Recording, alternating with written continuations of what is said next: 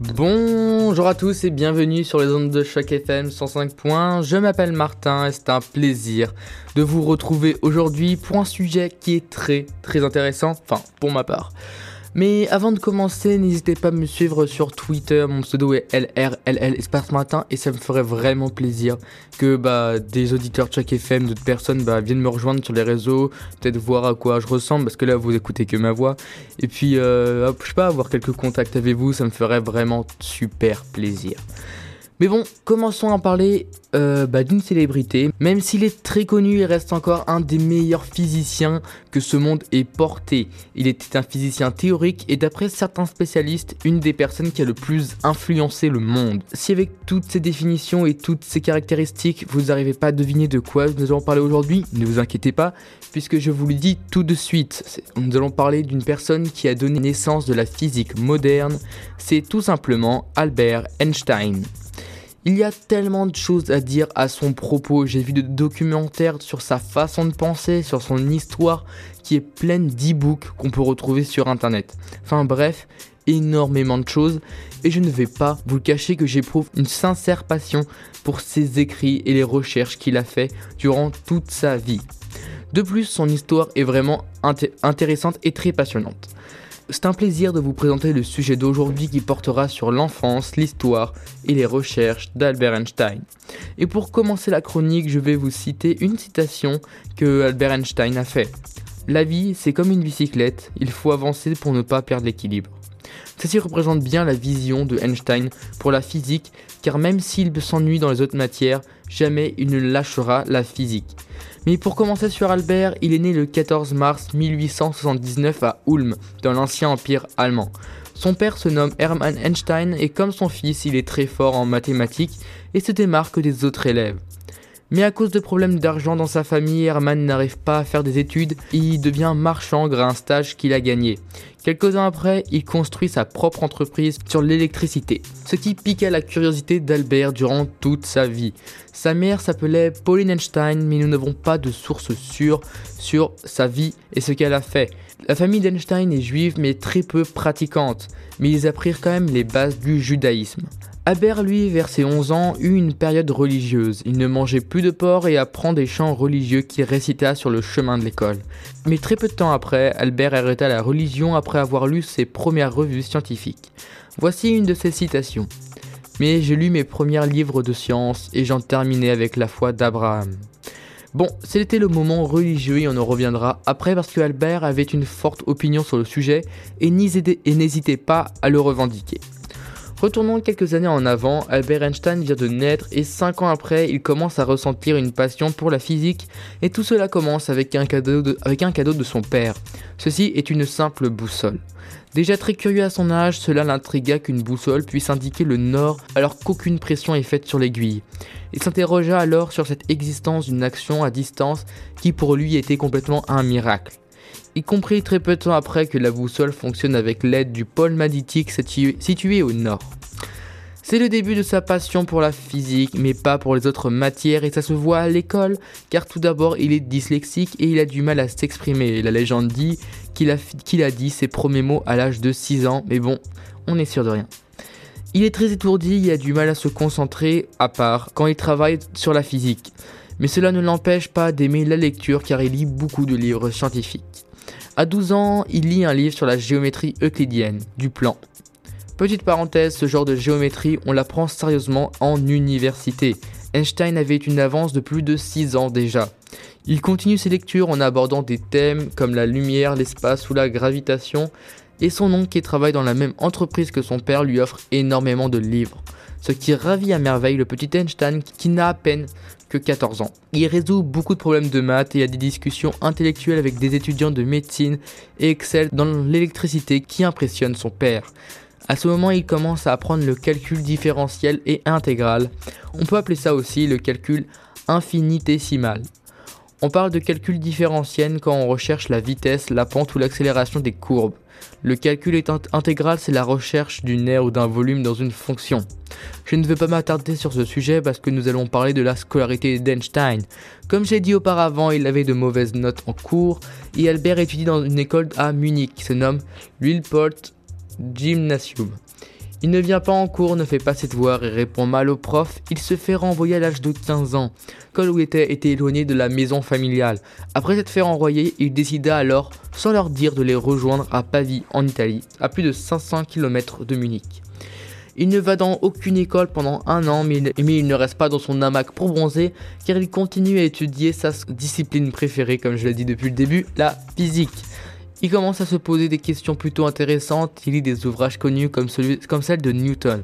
J'ai souvent parlé de ce livre parce qu'il était considéré comme une bible pour les physiciens.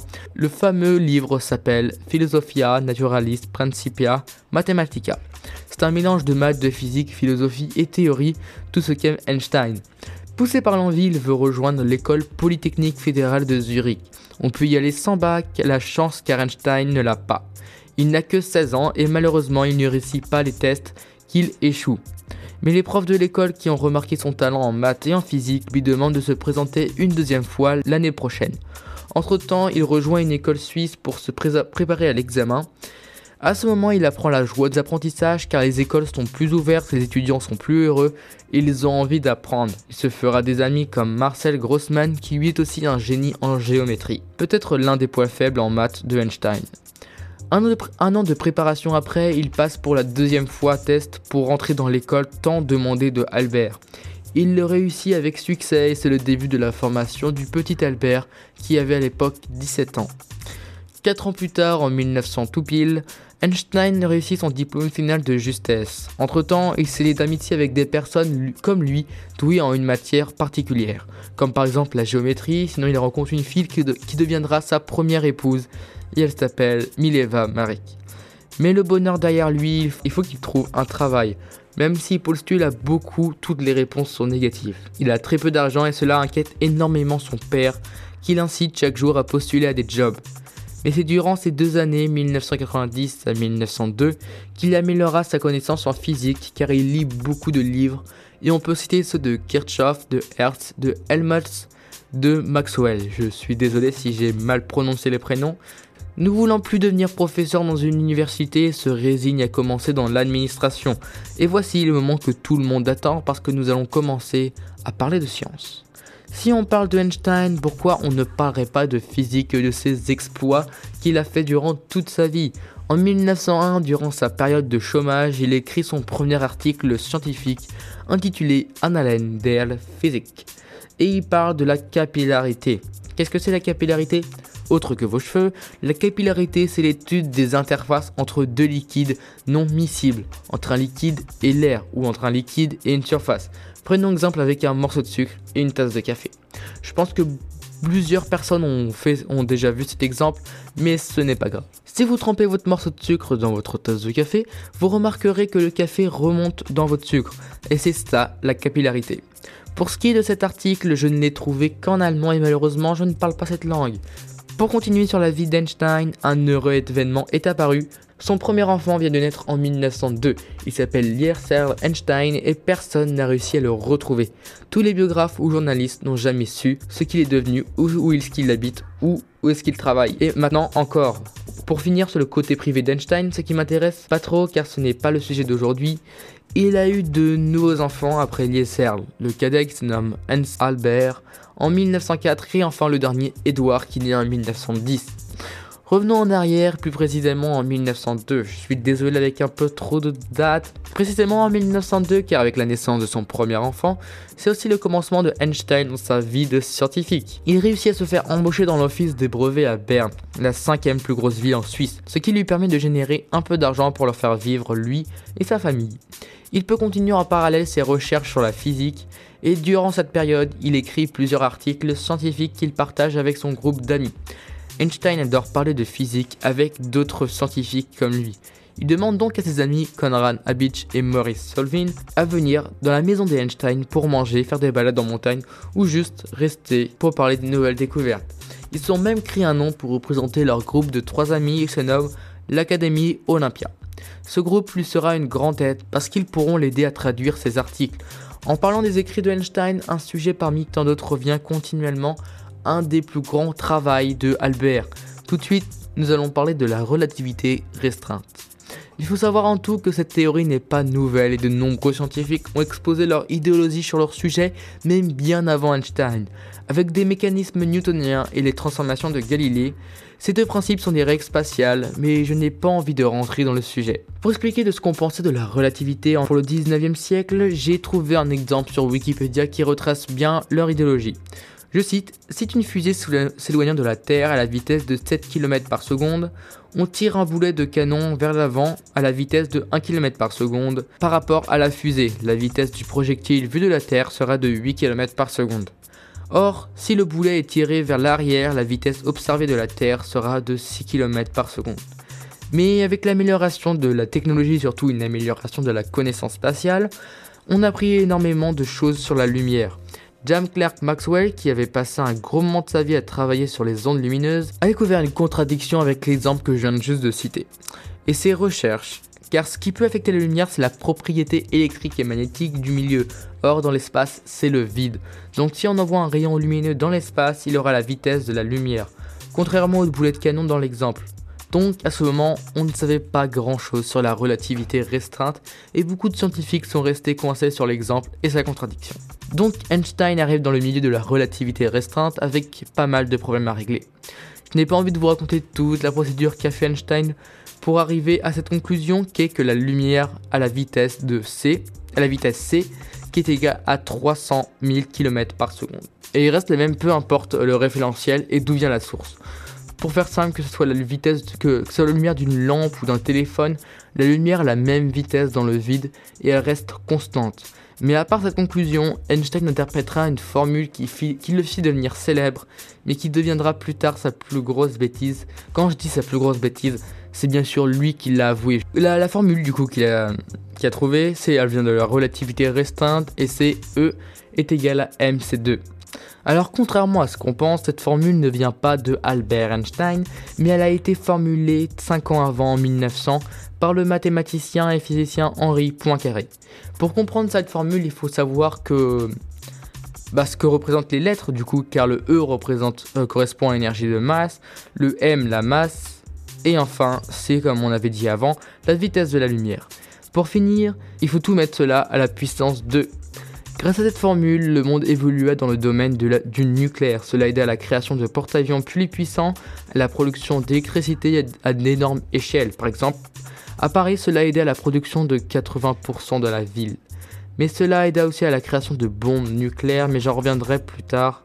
Et grâce à ses nombreuses thèses dans les différents sujets, elle réussit à acquérir son doctorat le 15 janvier 1906.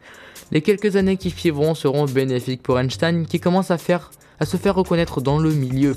Différents physiciens et universités veulent l'inviter comme l'université de Berlin qui lui envoie plusieurs demandes et il reçut même le titre de docteur honoris causa par l'université de Genève. Ceci est un plan honorifique qui est seulement donné par une université. Cela peut être dans différents domaines comme le hockey ou l'écriture. Je vais un peu raccourcir ces années qui ont été très mouvementées pour Albert.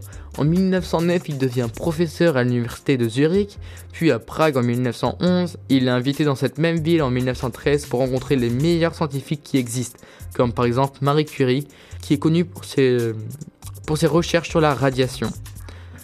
Il bouge pas mal en Europe, mais finit à s'installer en Allemagne à l'Académie des sciences et lettres de Berlin. Il peut travailler tous les jours sur ces nouvelles théories qui lui prennent un temps fou. Alors qu'il était déjà très haut dans l'échelle de la science, Durant ces années, Einstein ne fait que monter ainsi que sa réputation, mais malheureusement, dans les années 1914, un tragique accident planétaire commence car c'est le début de la, Première Guerre mondiale. Juste après le début du conflit, il s'oppose à cette guerre et, ne veut aider personne. Berlin quand même veut garder Albert dans son pays et décide de lui offrir un terrain isolé à la campagne et près de l'eau. Il fera donc de nombreuses sorties sur un bateau à voile durant ces années.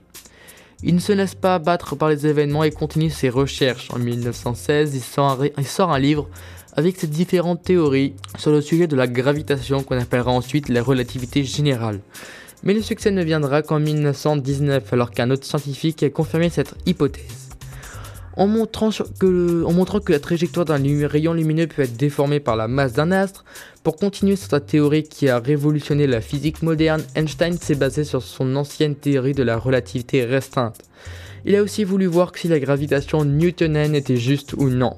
Pour faire simple sur la relativité générale, Einstein, grâce à des instruments de mesure géométrique, a réussi à en déduire cela. Les astres ne dégagent pas une force, mais plutôt une courbure de l'espace-temps. Cela se transforme ensuite en énergie cinétique, c'est pour cela que les planètes tournent autour du Soleil. Mais cela peut aussi se transformer en masse, et si on prend en compte cela, on arrive à en déduire l'expansion de l'univers, les trous noirs et les ondes gravitationnelles qui, ont été vérifiées il y a maintenant 2 ou 3 mois ou même plus. Sur Wikipédia, j'ai trouvé aussi une excellente analogie de la relativité générale. Il est écrit que pour représenter l'espace-temps, il faut une surface en deux dimensions, comme prenons par exemple une nappe, il faut la tendre au maximum et ensuite faire glisser une petite bille. Normalement, elle doit rouler tout droit et rien ne change. Ensuite, mettez une grosse bille et cela devra créer un creux sur la nappe et la déformer.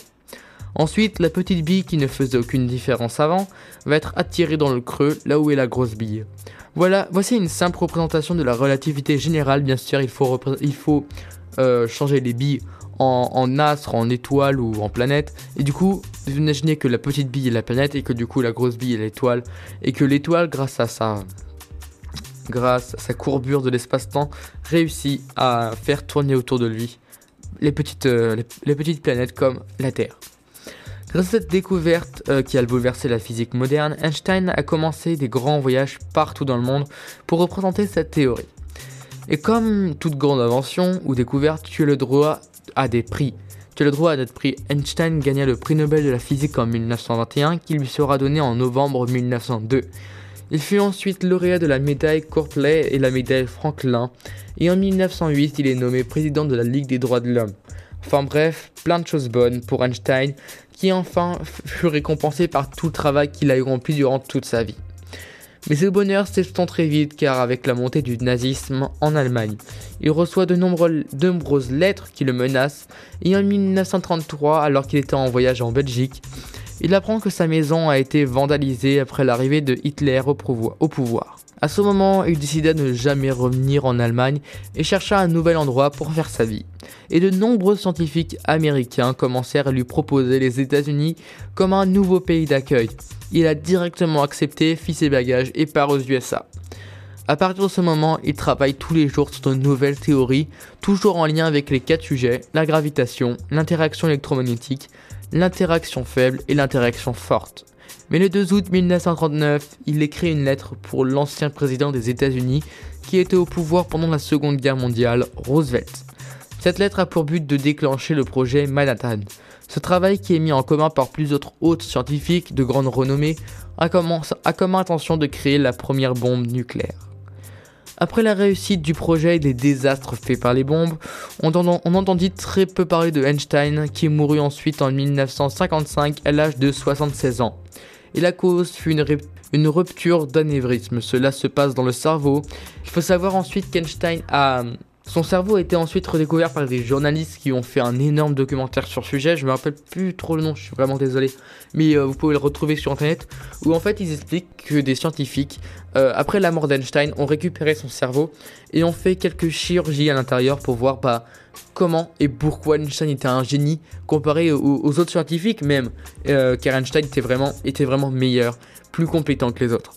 Du coup, ils se sont rendus compte qu'il y avait quelques malformations qui lui permettaient de réfléchir plus rapidement et que euh, voilà, il y avait, enfin voilà, c'était juste des, des, des, petits problèmes physiques euh, du cerveau d'Einstein.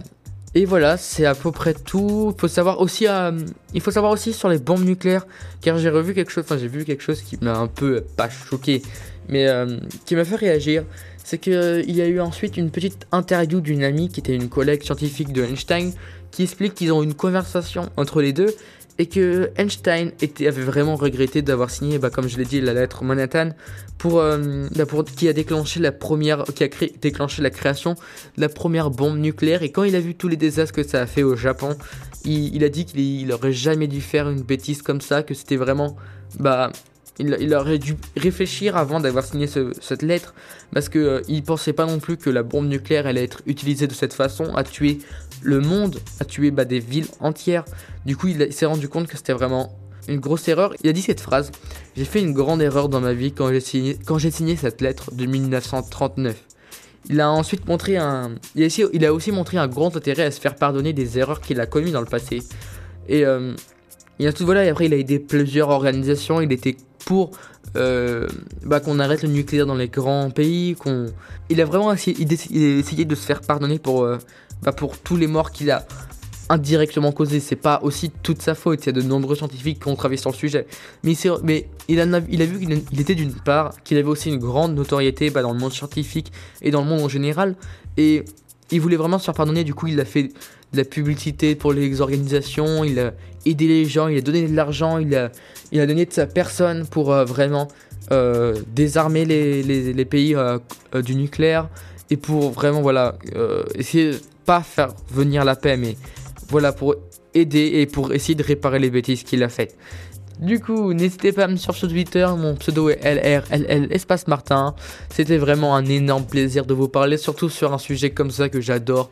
Einstein, c'est vraiment une personne qui, qui m'inspire et aussi, juste petite, petite indication avant de terminer euh, la petite chronique, il faut savoir que de nombreuses personnes considèrent Einstein comme euh, l'une des cinq personnes à avoir influencé le plus le monde euh, depuis, le début de l'espèce humaine, pour vous montrer à quel point euh, cet homme était vraiment important et qui est toujours important et que tout le monde le connaît, tout le monde connaît sa formule, même si c'est pas lui qui l'a créé, mais c'est lui qui l'a un peu rendu célèbre, qui est E est égal MC2. Du coup, Einstein était vraiment un grand monsieur. Merci de m'avoir écouté, à bientôt, ça m'a vraiment plu de vous parler comme je l'ai dit juste avant. N'hésitez pas à me suivre sur mon, sur mon Twitter et restez sur les zones de chaque FM 105 points.